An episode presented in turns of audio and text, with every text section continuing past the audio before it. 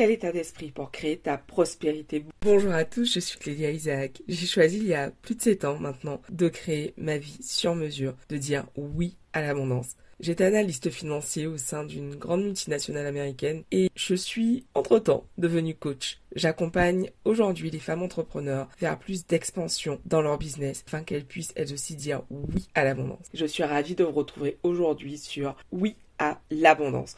Aujourd'hui, je reçois Maëlisa qui a créé le média Femmes riches elle va partager dans cet épisode l'état d'esprit qu'elle a développé depuis son enfance jusqu'à aujourd'hui pour pouvoir se créer la vie de ses rêves. Je suis hyper excitée à l'idée de vous partager cette interview et euh, j'ai hâte d'entendre vos retours. Je vous laisse découvrir tout de suite cet échange avec Maëlisa. Hello, bienvenue Maëlisa, je suis vraiment ravie de t'accueillir aujourd'hui sur Oui à l'abondance. Merci d'avoir accepté mon invitation. Bonjour Clélia et merci de m'avoir invité. Moi, c'est un plaisir toujours de parler d'abondance et tous les sujets connexes. Donc, merci beaucoup pour l'invitation. Avec grand plaisir. Donc j'ai eu le plaisir de rencontrer Maëlisa au sein euh, d'un programme pour entrepreneurs dans lequel j'étais au début de cette année. Donc un programme de Mavic Bright qui s'appelle euh, la Rich Mama Academy. Et, et je me suis dit, il faut absolument que j'invite Maëlisa sur le podcast puisque euh, tu as une plateforme qui s'appelle Femmes Riches. Est-ce que tu peux nous en dire plus, s'il te plaît, sur ce que tu fais et qui tu es? Oui, bien sûr. Alors, bah, pour me présenter officiellement, donc moi c'est Maëlisa.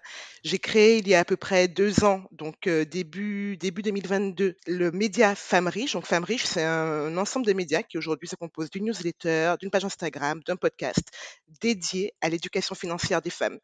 Et en fait, je suis partie du constat personnel qui est que on a très peu d'éducation euh, financière en général, mais surtout en tant que femme, on se traîne d'énormes boulets qui nous pénalisent tout au long de notre vie. Et aujourd'hui, dans un monde, qu'on le veuille ou non, mais qui est capitaliste et dans lequel, du coup, l'argent joue un rôle crucial, joue un rôle crucial dans notre capacité à faire des choix librement, notre capacité à vivre la vie qu'on souhaite, notre capacité à être heureux parce qu'on a accès à des choses qui nous apportent du bonheur.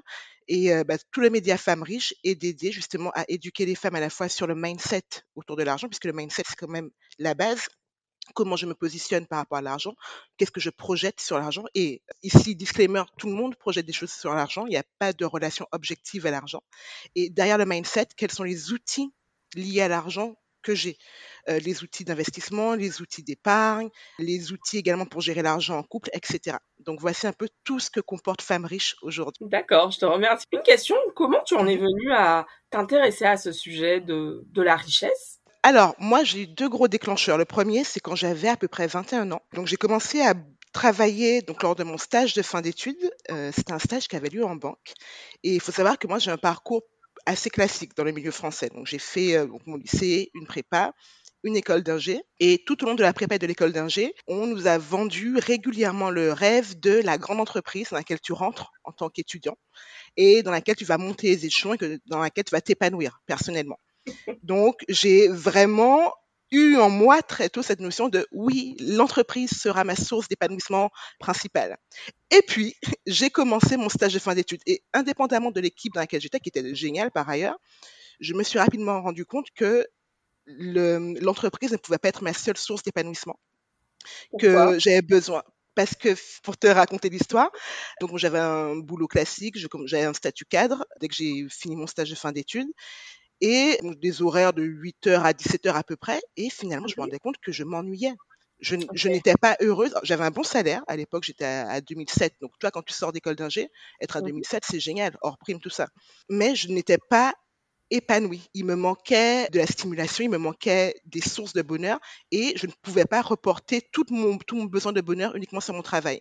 Donc j'ai commencé à, à, à, dire à mon manager, non mais tu sais, il s'appelait Fabrice, Fabrice, là j'ai pas assez de boulot, je m'ennuie. Et il m'a répondu, mais Maëlisa, mais jamais tu ne peux dire ça. Du coup, pour pouvoir moi trouver de l'épanouissement, j'ai trouvé des activités qui me, qui me plaisaient à côté.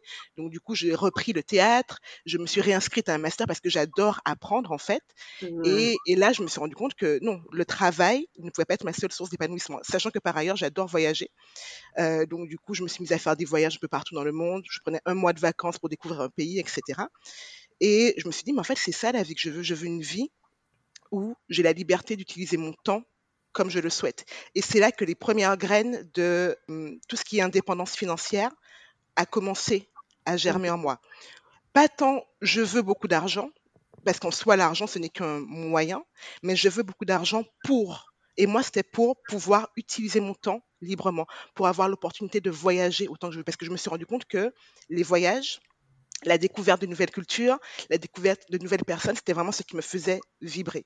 Donc, j'ai commencé à me poser la question de comment est-ce que je peux faire pour avoir cette liberté financière, pour vivre la vie selon mes termes, selon mes règles, et sans être contrainte par, entre guillemets, un cadre social qui est tu as un boulot, de, 8, à, de 8 à, à, 5 tous les jours. Tu vas t'acheter ta maison, tu vas t'acheter ta voiture, tu auras ta famille, etc.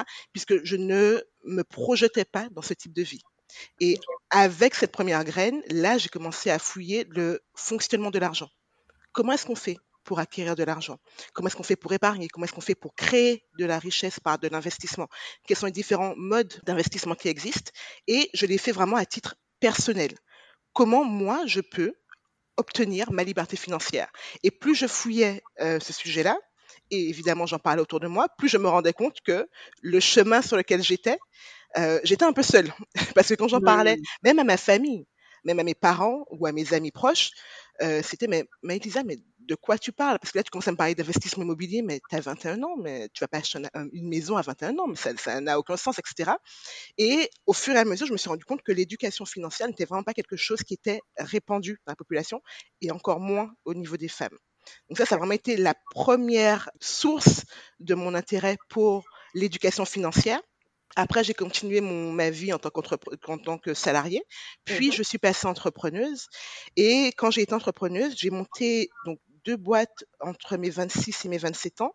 Ma seconde boîte, je l'ai montée, donc j'ai levé des fonds pour cette entreprise. J'ai recruté avec cette entreprise et elle avait une très belle croissance puisque c'était une solution digitale. On a obtenu quasiment 200 000 utilisateurs à l'échelle mondiale, ce qui était énorme.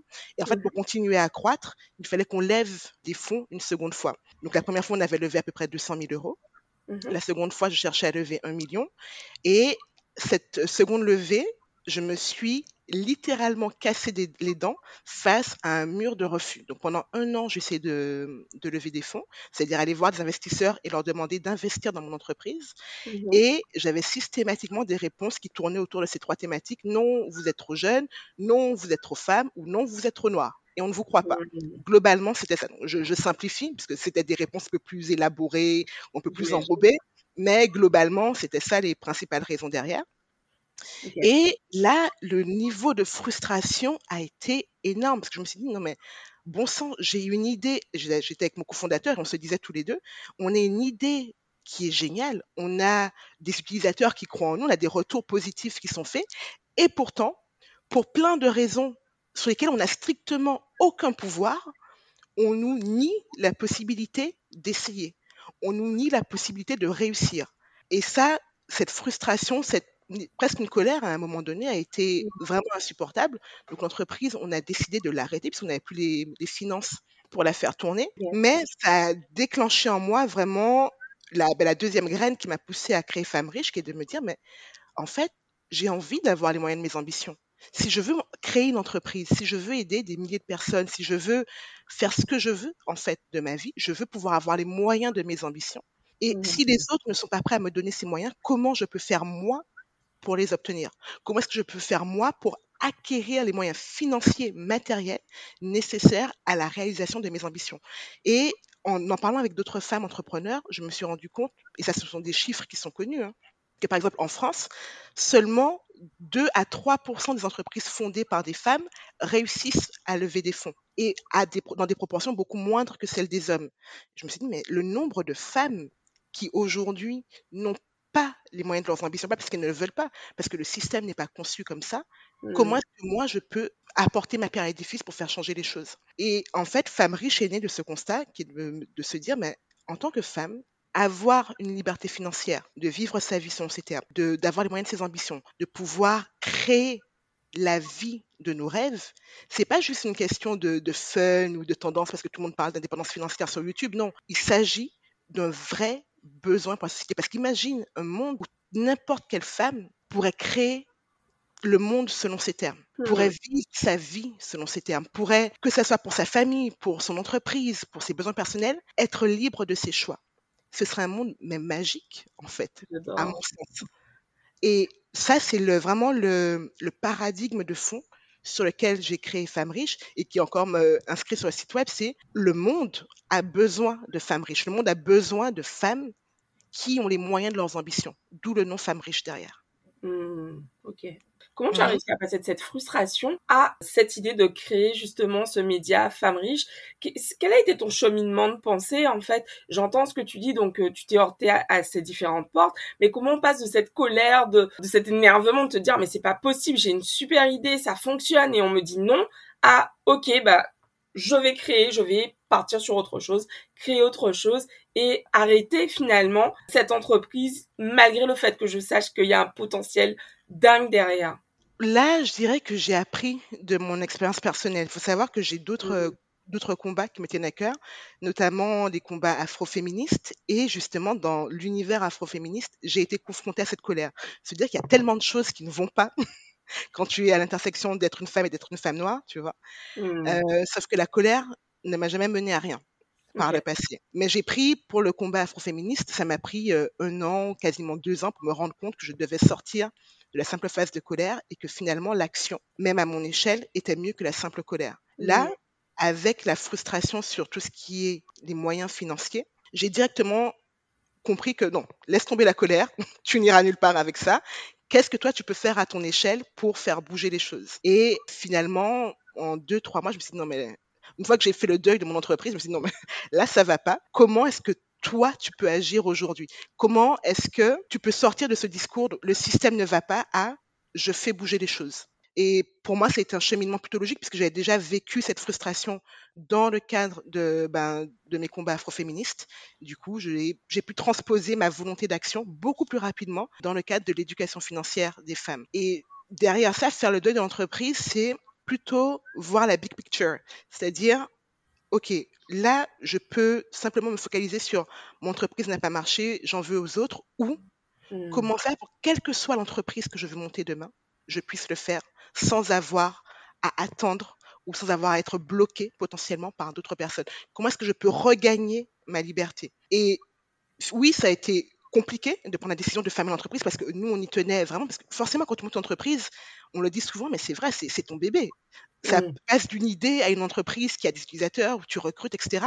Donc, dire au revoir aux employés, ce n'est pas simple. Annoncer aux, aux- aux utilisateurs que, bah non, ça ne fonctionnera plus, ce n'est pas simple non plus. Mais derrière, ce qui m'a motivé, c'est plutôt cette, ce futur où j'imaginais un monde de femmes riches.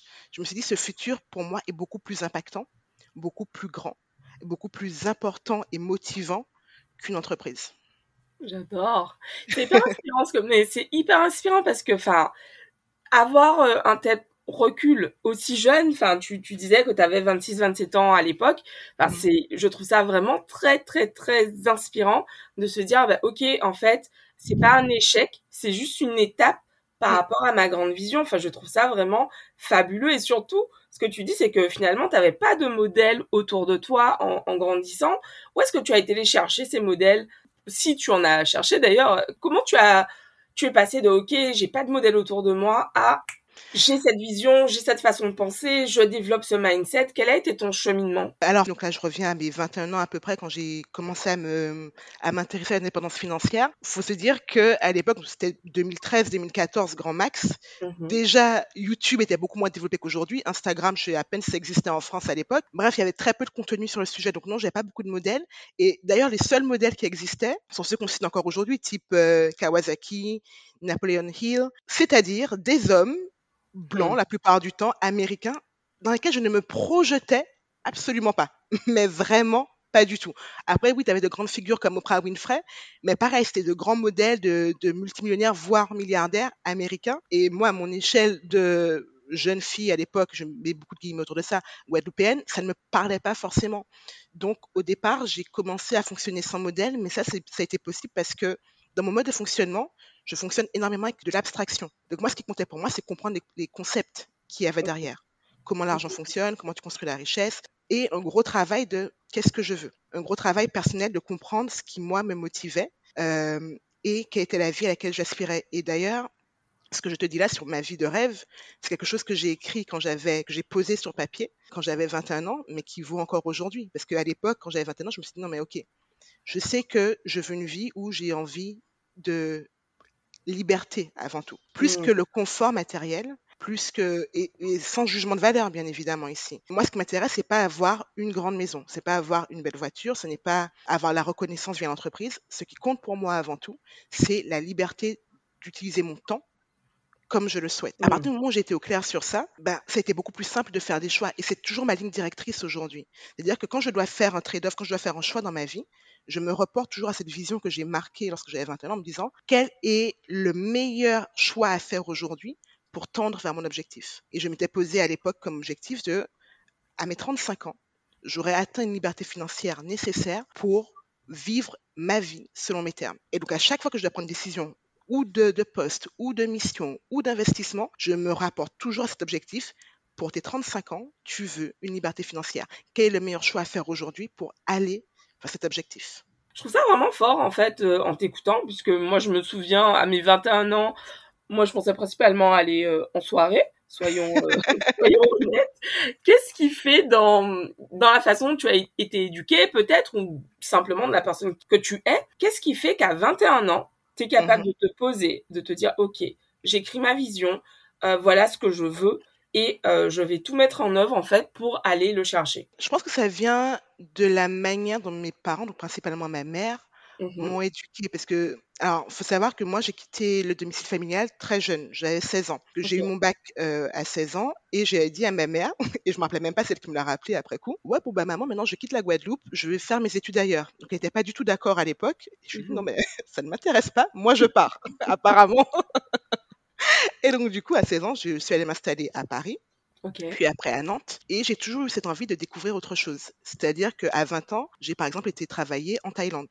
Puis après, j'ai été travailler à Singapour. Puis, euh, puis après, j'ai tout quitté pour monter mon entreprise. Mais à, chaque, à chacune de ces étapes, ce qui a été crucial pour moi, pour avoir la confiance de sauter le pas, c'est que derrière, j'avais le soutien de mes parents. Quand je Hmm. quand j'ai décidé de partir à 16 ans, ma mère m'a dit OK, je suis pas trop d'accord, mais OK. Comment faire pour que tout se passe au mieux? Quand j'ai décidé de partir à 20 ans pour aller travailler en Thaïlande, ma mère m'a dit Mais la Thaïlande, mais c'est loin Qu'est-ce que tu vas faire là-bas Et tu parles pas la langue. Mais OK, qu'est-ce que tu peux faire pour que ça se passe au mieux? Et à chaque fois, c'est comment faire pour que ça marche. Quand j'ai décidé de me lancer dans l'entrepreneuriat, pareil, ouais, mais là, mais Elisa, tu, euh, tu quittes tout. C'est-à-dire que là, tu as un emploi, tu, euh, tu peux, tu peux euh, épargner, tu cotises pour la retraite, et là, tu lâches tout du jour au lendemain pour lancer une boîte? Ok, bon, tu le fais, pas de souci. Si ça se passe bien, on est là. Si ça se passe mal, on est là aussi. Si jamais tu veux rentrer en Guadeloupe, ta chambre est là, il n'y a pas de souci. Et Hmm. voilà, c'est-à-dire à chacune des étapes de ma vie, j'ai toujours eu la certitude que je n'étais pas seule. Et en fait, ça te donne une force, une confiance d'assumer tes choix, en fait, de ne pas à tout moment te remettre en cause. Euh, tu vois, en anglais, on dit second guess, et voilà, c'est ne pas douter de toi à chaque fois. Hmm. Et avoir l'assurance de te dire que oui, bah, tu peux faire des erreurs, tu peux faire des choix qui ne sont pas les plus pertinents, mais tu peux toujours retomber sur tes pattes. Et il y a une seconde phrase que ma mère m'a souvent dit, c'est une phrase en anglais qui dit in for a penny, in for a pound. Donc en gros, tu as commencé, euh, vas-y jusqu'au bout et donne le meilleur de toi-même. C'est ça aussi. J'ai été éduquée pour ne jamais faire les choses à moitié. Donc tu vois, quand, quand je fais un truc qui marche, j'y vais à fond. Quand je fais un truc qui finalement ne marche pas, j'y suis allée à fond quand même, tu vois. Mhm. Mais c'est me dire, on ne fait pas les choses à moitié. J'adore. Et effectivement, ce que tu, ce que tu décris, et du coup, je comprends mieux ensuite euh, ce que tu expliques ensuite et l'importance justement bah, du mindset, de l'état d'esprit dans, bah, dans ta construction en fait. Parce qu'effectivement, quand on grandit en ayant ce discours de OK, tu as le droit de te tromper, ça, c'est, ça n'a rien à voir avec la plupart bah, des, de l'éducation qu'on reçoit dans un environnement francophone en fait. Ouais. Euh, c'est fabuleux. Ça, je le dis régulièrement à mes parents. hein. Je, vous aime, merci. Des fois, ma mère, je lui dis, maman, je t'aime. Ok, moi aussi, qu'est-ce qu'il y a? Oh non, juste, je réalise la chance que j'ai, tu vois. Non, mais c'est beau, je trouve ça vraiment, vraiment très, très beau et très inspirant. Tu parlais de, de modèles et euh, c'est pour ça que j'avais vraiment un cœur de, de t'interviewer parce que je me suis dit, mais enfin, t'es bien plus jeune que moi. Et dans ta façon de, t'exprimer, enfin, je t'entendais lors des différents coachings, je me disais, mais cette meuf, elle, elle a l'air d'avoir une sagesse intérieure. Et je me dis, mais, d'où ça sort pour qu'à cet âge-là, pour que tu aies une tête sagesse en fait? Et, et, et surtout tu vois quand je regardais un petit peu tout ce que tu as déjà fait euh, à cet âge-là je me dis mais attends mais elle a eu plusieurs vies. Que, d'où ça vient, tu vois, je trouve ça vraiment génial de comprendre finalement cette construction que tu as eue et euh, du coup, bah forcément, qui a un impact sur la femme que tu deviens et euh, la, vie que tu es en train de te créer aujourd'hui. Non, j'avoue que pour moi, c'est la, cellule familiale est extrêmement importante. Quand je parle de cellule familiale, ça s'entend, euh, il y a différents types de familles. Ça peut être la famille choisie, la famille biologique, ça peut être le, cœur nucléaire de la famille ou la famille étendue, ça dépend vraiment. Mais les gens qui t'entourent font une grande différence dans qui tu peux devenir et dans, dans ton potentiel. Et moi, j'avoue, j'ai eu vraiment beaucoup de chance sur ça. Par exemple, parce que le, quand même le thème de ton podcast, ça reste l'abondance, tu vois. Avant même l'abondance matérielle, je sais que moi, j'ai été élevée dans une abondance d'amour. Je n'ai jamais ah. eu la crainte de manquer d'amour. Et mmh. ça, quand tu avances dans la vie en sachant que quoi que tu fasses, tu seras aimé, quand tu sais que tu as la certitude de l'amour inconditionnel, ça te donne une force et une liberté qui est énorme en fait. Clairement, puisque il y a aussi cette acceptation que qui tu es, c'est assez. Ouais. C'est ok en fait. Mmh ouais, toujours. Donc du coup, finalement, tu grandis dans un environnement dans lequel ton estime de toi, ta confiance en toi, enfin finalement c'est normal. C'est comment ça se passe pour toi au niveau de, de l'estime, de la confiance? Est-ce que tu as toujours été euh, très confiante? Alors, j'ai toujours eu une bonne estime de moi. Par mmh. contre, la confiance, c'est autre chose. Mmh. La confiance est liée à tes compétences, à ton expérience. Et je sais que je suis quelqu'un de perfectionniste. Tu vois, j'ai le, le syndrome de la bonne élève. Donc, la confiance en moi, je prends toujours du temps pour la construire, surtout quand j'arrive sur un sujet qui est nouveau. D'accord. Je vais vouloir tester mes compétences, être sûr que je ne fais pas d'erreur, ce qui peut des fois m'amener à agir plus lentement que d'autres parce que je veux prendre le temps de construire ma confiance en moi. Par contre, mon estime de moi, elle a toujours été là. Quand je parlais tout à l'heure de l'amour inconditionnel, je sais par exemple que j'ai droit à de l'amour. J'ai le droit d'avoir un certain niveau de respect, etc., etc. Cette estime de moi, elle est là et elle est indéfectible. Par contre, la confiance en moi, c'est autre chose et elle est vraiment contextuelle. Par exemple, euh, je t'ai dit, j'ai fait du théâtre. Bah, mmh les, premières fois où tu joues sur scène, les premières fois où tu parles en public, le stress, c'est quelque chose. de toute façon, dès qu'il y a un enjeu, finalement, il y a du stress. Et ça, c'est normal. Donc, je comprends totalement qu'il y a des gens qui n'ont pas forcément confiance en eux. Parce que moi, je, passe par là assez régulièrement, surtout dès que j'arrive sur un sujet qui est nouveau pour moi. Et toi, par exemple, par rapport à Femme Riche, qui est un média qui a commencé principalement sur Instagram, quand je me suis dit, bon, je dois montrer ma tête, je dois parler de mes opinions, ouh là là là là là là, comment je vais faire? Autant écrire la newsletter, je suis derrière mon ordinateur, je parle de sujets techniques ou même de mon expérience personnelle, ça va. M'afficher publiquement, pour moi, ça demande un niveau de confiance en soi que je n'avais pas forcément au début. Et pareil, j'ai évolué sur ça au fur et à mesure. Donc, la confiance en moi, c'est quelque chose que je travaille toujours en permanence, pour moi, il n'y a rien d'acquis sur ça. Mmh. Et tu disais donc que tu as une, bonne estime de toi. Mmh est-ce que tu, selon toi, est-ce qu'il y a un lien entre l'estime de soi et euh, l'abondance qu'on s'autorise euh, dans sa vie? Je dirais que oui, puisque l'estime de, soi détermine l'endroit où tu poses tes limites par mmh. rapport aux autres. Donc, dire à certaines personnes, bah non, ça, ce comportement, je n'accepte pas. Ce type de paroles, je ne les souhaite pas dans ma vie. Ou je mérite telle chose, ça te permet au moins de poser les bases de ton abondance. Qu'est-ce que je veux en termes d'abondance d'amour, d'abondance de bienveillance, d'abondance matérielle également? Parce que tu sais que tu le vaux. Je, mes compétences, par exemple, ou euh, mon expertise, je sais que ça vaut ça. Je n'accepterai pas d'être payé moi en tant que femme, en tant qu'employé quelconque. Ça te permet de dire, ben là, tiens, ce poste-là, ou ce que mon employeur me demande, non, je le refuse. Et je mmh. sais que j'aurai la, les compétences pour aller chercher quelque chose ailleurs. Tu vois Ça, c'est l'estime de soi. Euh, qui peut t'apporter d'abondance matérielle. Dire dans, une, dans le cadre d'une relation, tiens, là, ce type de comportement, je ne le mérite pas. Ou je mérite un plus haut niveau d'amour, par exemple. Ça te permet de dire, mais tiens, là, cette relation, elle est toxique, par exemple. Et je, ne, je n'en veux pas dans ma vie. Et tu peux plus simplement accepter une abondance d'amour. Donc, c'est sortir de, ce, de cet état de manque, finalement, et je parle par exemple là des relations, où mmh tu vas te dire, non, mais je n'ai pas, pas forcément droit à beaucoup d'amour et cette personne-là me donne déjà un petit peu, donc du coup, je vais l'accepter. C'est penser dans, une, en termes de manque, de disant, je m'accroche à ce que j'ai, même si ce c'est pas parfait. Alors que l'abondance, ça, ça te permet de renoncer à des choses qui pour toi ne sont pas bonnes pour aller chercher mieux ailleurs. C'est également ça pour moi l'abondance. Ok, merci beaucoup pour ce que tu partages, mais du coup une question me vient en t'écoutant Mhm. et je me fais vraiment, euh, j'aime pas cette expression, mais l'avocate du, du diable.